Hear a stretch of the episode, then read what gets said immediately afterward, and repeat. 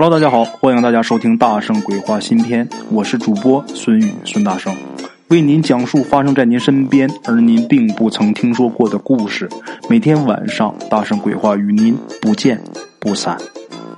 咱们说，从前呐，有这么一对夫妻，妻子是善良能干，丈夫是忠厚老实，两口子相亲相爱。可是呢，如今呢。四十多岁奔五十了，没孩子。夫妻二人为此事啊，经常是做善事而且烧香拜佛，求佛祖开恩，能让他们有个孩子。哎，咱们话说有这么一天，这媳妇儿啊，又得去庙里边去烧香拜佛。咱得说一下，打他们家到这个庙上，在半路上是要经过一片荒凉的坟地的。这块坟地，打下午以后，经常闹鬼。哎，因为这个事儿啊，附近的人呐，打下午以后就不敢经过此地了。想要有什么事必须得从这儿路过的话，必须得上午才行。过了晌午到下午，晚上就更不用说了，就闹鬼。哎，话说这一天呢，这位夫人。因为有事啊，所以说去庙里边去的比较晚。回来的时候呢，太阳就已经快落山了。正当这夫人呐走到坟地跟前的时候，他就看见一个能有十七八岁这么一个姑娘，在这么一堆新坟前面啊哭。这姑娘长得挺漂亮，哭的是悲痛欲绝呀。这位夫人听完之后啊，也跟着伤心啊。夫人一看这情况啊，赶紧上前呢，就劝，就说：“姑娘啊，因为什么事儿啊？你看你哭成这样，能不能跟大娘说一声啊？啊，也许大娘还能帮你出出主意什么的。毕竟我这岁数大了。”这时候，这姑娘啊，转过身，把头抬起来，一说话这声音呐都抖，因为哭的太厉害。这姑娘说呀：“大娘啊，小女子是远方人。”早年呢，失去了母亲，家父是忠厚老实啊，他一个人呐种庄稼，维持我们父女二人的生活，小日子过得还不错。可是家乡啊，忽然闹了旱灾，庄稼欠收，我跟父亲啊没有办法生活，只能是逃生在外，以讨饭为生啊。万不成想到，我父亲呐。在途中因饥饿饿死在街上啊！我把我爹爹的尸首啊埋在这儿了。现在呀，只剩下我一个孤儿了。我怎么能不伤心难过呀？这姑娘说到这儿的时候啊，就已经泣不成声了。咱再说这夫人，听这姑娘说完之后，我哎呦，心里边更难过了。她那个人心善呢，也不知道怎么办了。这时候，这位夫人呐，脑子里边忽然间有了一个念头，什么念头呢？如果这姑娘啊，给我当女儿也行啊，长得这么漂亮，而且说话也有条有理，温文尔雅的，挺好啊。这姑娘，如果她能给我当闺女的话，那我也算是没白做善事啊。啊，于是啊，这夫人呐，到这姑娘跟前。就跟这姑娘商量，就说：“姑娘，你看啊，大娘我呢，呃，家境也还行，咱比上不足，比下有余吧。呃，我今年呢，不瞒你说，四十多，我快五十了。哎，我现在啊，一儿半女我都没有啊。我呢，为什么跟你说这个呢？我看你呀，也够可怜的。你看。”你你你有没有这心思啊？呃，你你给我当女儿吧，你看行不行？这夫人说到这儿啊，就停了。这姑娘呢，听完之后啊，二话没有，想都没想，咕咚就跪地上，连连磕头，就说呀：“母亲在上啊，受小女一拜。”这夫人一看这情景，那个乐的嘴都合不上了，赶紧把这姑娘搀起来啊！哎呦，我的儿！打这以后，你是我女儿了啊！走走走，咱回家，回家，回家。把这姑娘就给领回家了。等到了家以后啊，她丈夫看了之后啊，丈夫也特别喜欢。就这么的，这夫人呐，当天晚上就把这女儿安排在自己房间里边，跟她一起同床入梦。哎，娘俩亲。简短截说呀，转眼呢过了一个月光景，这三口人呐过得是非常的幸福啊。有这么一天呢。呃，老爷们儿丈夫这生日啊，快到了。这天呢，这媳妇儿啊，挎着一个小竹篮上街上去买东西去。买完东西正要走的时候，这时候忽然间呢，打不远走过来这么一个道士。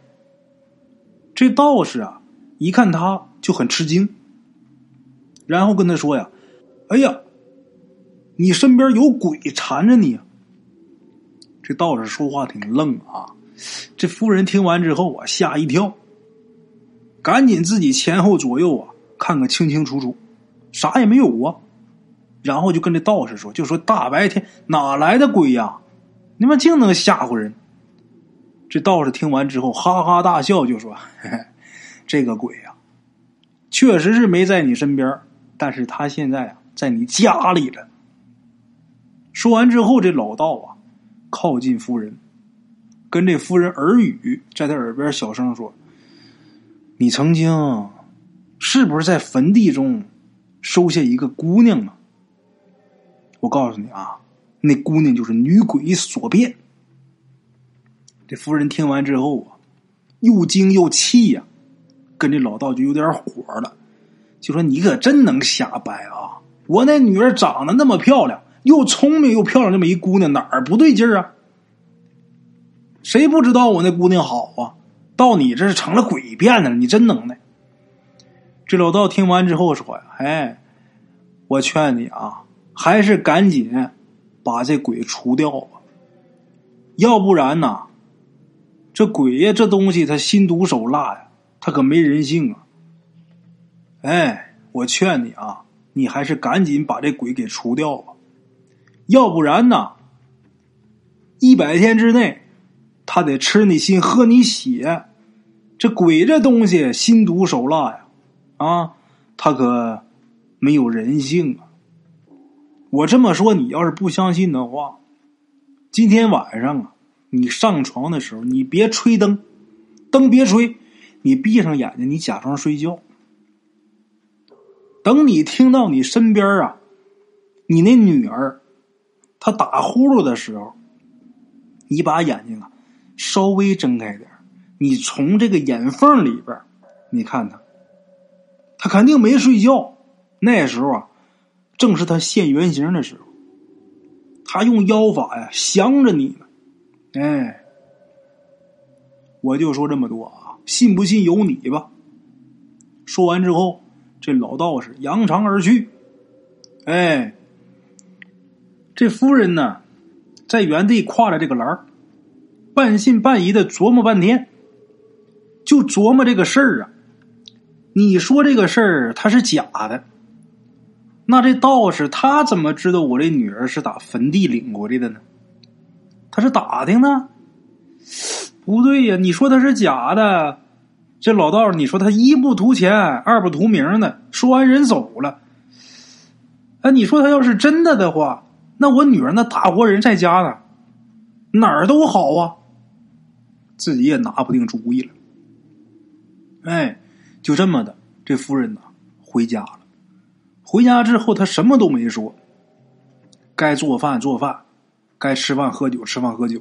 那天她丈夫过生日嘛，等到晚上啊，她就留了个心眼儿，她真就是没吹灯，那蜡一直着着，她还是跟自己女儿啊。在一张床上睡，在夜里边啊，夫人就留着心呢。她没睡实，这脑子啊一直是清醒。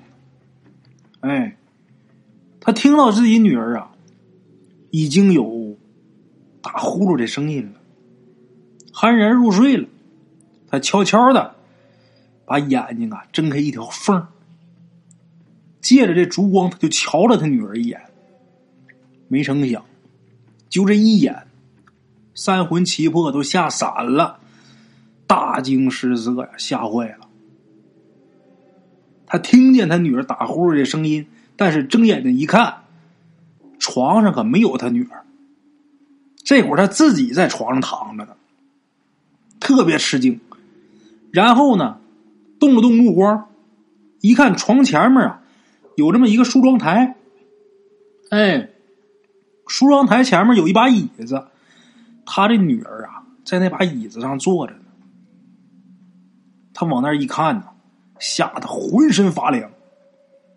就见这椅子上啊，坐着一个披头散发，而且绿眼睛，还伸着长舌头的这么一个女鬼。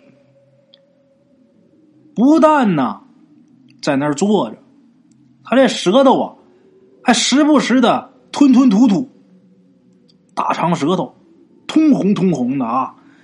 他往里边吸舌头、吐舌头的时候，发出这声音呢。就跟打鼾的声音一样，夫人这时候吓得一下把眼睛睁大了。可是眼睛一睁大，梳妆台前面的鬼可就不见了。再看自己身边躺着自己的女儿，夫人这时候吓得三魂七魄呀，都快走光了，心神不定啊。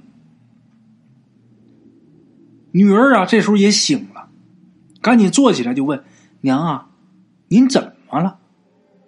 娘，这时候夫人也坐起来了，假装没事说：“啊啊，没没没没，我我我做了个梦，做了个噩梦啊啊！娘，您做什么梦了？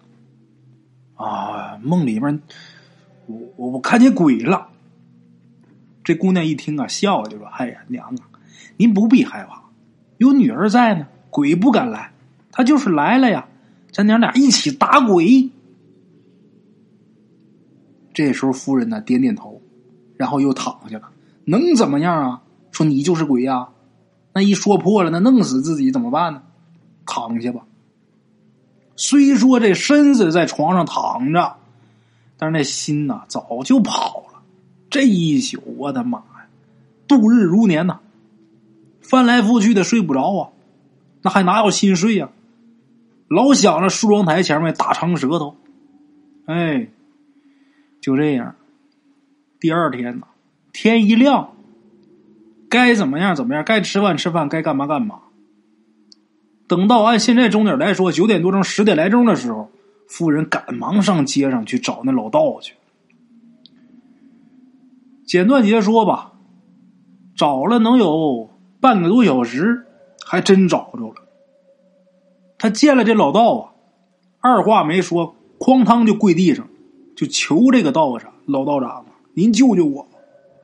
老道士说：“看见了啊，来来来来来来，先把夫人给搀起来。”就说：“嗨，这事儿啊，也好办？啊，这老道士啊，打怀里边掏出了一颗药丸然后递给夫人，告诉他：“我这儿啊，有这么一颗宝丹。这颗宝丹呐，在热水里边它能融化。你呢，今天晚上回去，把这个保单呐放到这个茶水里。等它化了以后，你让那女鬼喝下去。喝完之后啊，他这肚子就得疼，疼的他得现原形。”夫人说：“那现了原形以后呢？”这老道士说：“呀，随后啊，我就到，我降他。”夫人听完之后，我点点头，啊，揣着这颗宝丹回家了。这夫人呐，回家熬着就等天黑呀。哎，等天黑以后啊，夫人倒了一杯热茶，趁这女鬼冷不防的时候。他悄悄把这个宝丹给放到这茶里边很快啊，这颗宝丹见水就融化了。化了以后，夫人把这茶递给女鬼，这女鬼不知道怎么回事啊，接过这杯茶是一饮而尽。过了能有一刻钟，十五分钟时间，这女鬼疼的呀，躺地上打滚儿。疼的是连翻跟头，再打滚，连滚带爬的。哎，突然间，这女鬼好像想到什么了，在地上一个鲤鱼打挺就站起来了，伸出魔爪啊，奔这夫人就扑过去。他感觉出来了，我喝那茶不对，这茶谁泡的？我那娘泡的。他横是知道我了，啊！老夫人吓得，魂飞魄散的，呆了，不动了。这女鬼往他这扑的时候，他吓傻了，哎，不知所措。眼看这个鬼呀扑到自己眼前了，就在这千钧一发之际，这道士来了。道士到这个女鬼跟前把手中拂尘这么一抖，这女鬼啊吓得尖叫一声，现了本形。什么样呢？前文咱也说了，披头散发，张着血盆大口。这时候，这女鬼摇晃着身子奔这老道去了，因为这会儿老道对他来说是最大的威胁呀。这老道也不慌不忙呢啊，就见这老道把浮尘往上一抛，拿那浮尘呐往往那棚顶啊一扔，等再落下来的时候，这浮尘可就变成一把利剑了。直接奔这鬼呀就劈过去了。这女鬼呀，她之前不是喝了那杯茶了吗？那里有宝丹呐。她吃了这宝丹之后啊，明显的，她这个体力不支。明显这道行就不行了，就没躲过这把利剑。就听“啊呀”一声，这女鬼倒地，变成一滩血水。哎。好了，各位老铁们，今儿这故事啊，就给大伙说到这儿了啊。故事后边呢，还有一个事儿。今天我特意挑了一个短的故事，我要说长的，后边再说事儿的话，估计大伙听就烦了啊。说个什么事儿呢？打这个喜马拉雅复播以来呀，本来我想这个复播的话呀，上回下架肯定会元气大伤，没成想啊，没成想啊，这个反而还挺好的。现在这一复播呀，每天。听的人啊，还是挺多的。呃，每集啊，就是说我昨天发出的一集，第二天有一千个人听，那肯定是没问题的。每天点击量能达到多少呢？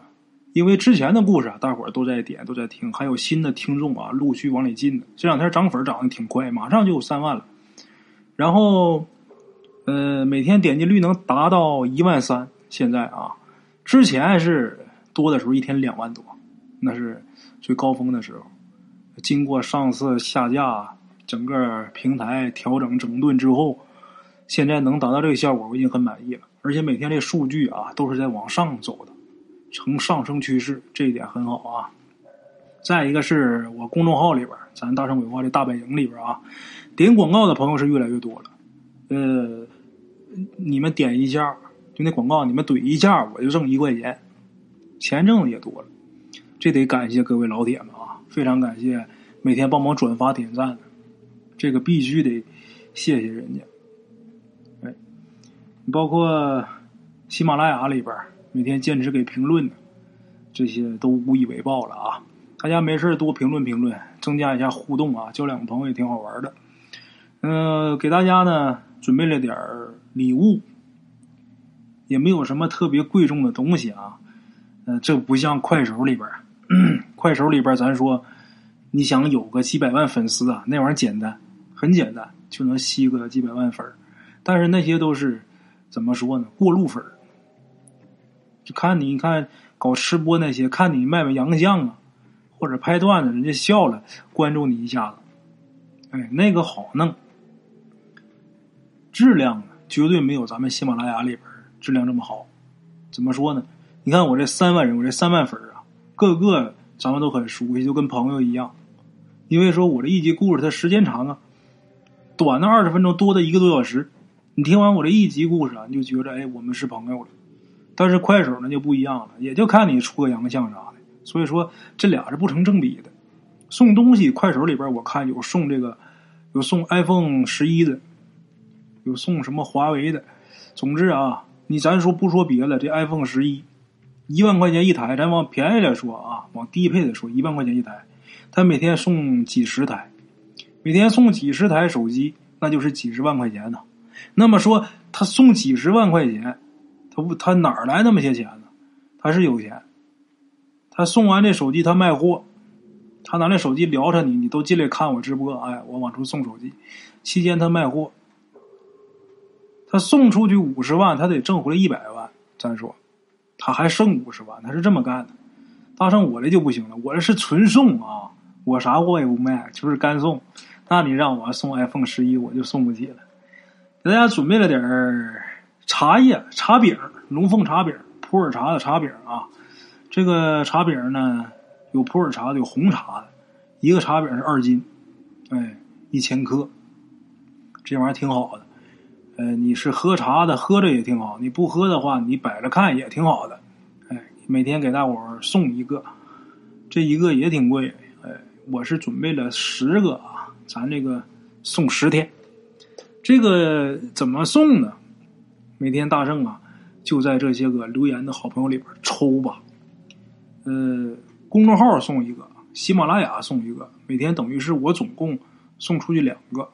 公众号里边呢，我就在咱这些个赞助打赏的好朋友里边，我在这些个朋友里边抽啊，因为公众号现在不能留言。喜马拉雅呢，我就在留言里边送。这留言怎么送呢？就是你可以随便留，你留什么都行，只要是你这留言有点赞的，点赞最多的，我就送这个茶饼啊，很简单啊，说什么都行。这个留言呐，这么长时间来，我是发现了，多数留言都是支持大圣啊，如何如何的，非常感谢，谢谢大家啊，能评论这个东西，对我这个专辑呀有好处。最起码新听众进来之后一看，是不是？哎，这专辑好评不错呀。也有那个，也有那个上来给我提意见的，还有的呢，呃，给你挑毛病。当然，这些个挑毛病的啊，我把他留言都删除了。倒是也不多，但是也有。我为什么把他删除？我给大家举个例子啊，有一个说书人叫王月波，王月波大伙儿都知道啊，说评书说的好。这王月波他在现场说书的时候，这这咱说说书的啊，也都是说话。有的时候呢，一疏忽他就没那么严谨了。哎，我给大伙举一个例子，有这么有这么一年啊，王月波在现场说书的时候，说着说着呀，他说到啊，据我所知，这姓于的，呃，这个于有七个字，都念于啊。他这边刚说呢，那会儿啊，呃，打台底下那边，让服务员呐就递上了一个纸条。王外婆把这个纸条一打开，上面写的“岳波贤弟”，啊，据我所知，这姓于的有十一个，人家把这十一个于在下边都给你全写出来了。王外婆一看，哦，把这纸条合上，然后呢。接着给大伙说书，等散场以后再想找这人呐，找不着了。散场以后再想找人找不到了。一看人这东西啊，确实都是写的都对，还特意上书店去查字典看，确实是十一个鱼。他说是七个，这样人咱就得挑大拇指。你看人家递一个纸条上去，这是什么？这是对你演员。尊重你，这是对你最起码的尊重。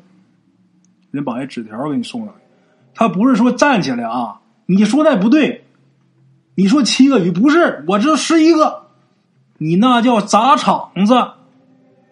哎，你看悄没声的递个纸条，那没问题。您做这个啊，我们不对的，您提醒一下。这绝对是好事啊！咱得感谢人家。但是你要成冷站起来，告诉你，哎，你说那个不对啊，我说这对，你那就叫砸场子。这样人呢，就不用惯着他。就包括给我留言提意见的那种的啊，提意见都没什么问题。挑毛病的，那我肯定把你删除。啊，好了，谢谢各位吧，大伙儿。有愿意领茶饼的啊，下边多多评论留言吧。您那个谁的赞多，我这就送给谁。好了啊，今儿就到这儿，明天同一时间大圣鬼话不见不散啊。路边的茶楼，人影错落。用声音细说神鬼妖狐，用音频启迪人生。欢迎收听《大圣鬼话》。Hello，大家好，我是主播孙宇。跟着吃完了饭，然后就回到自己的课室上啊。喜马拉雅、百度搜索“大圣鬼话”，跟孙宇、孙大圣一起探索另一个世界。那天山女子独守空城，也只是感谢鬼友们，感谢鬼友们，感谢鬼友们一路陪伴。大圣鬼话，见字如面。欲知后事如何，且听我下回分说。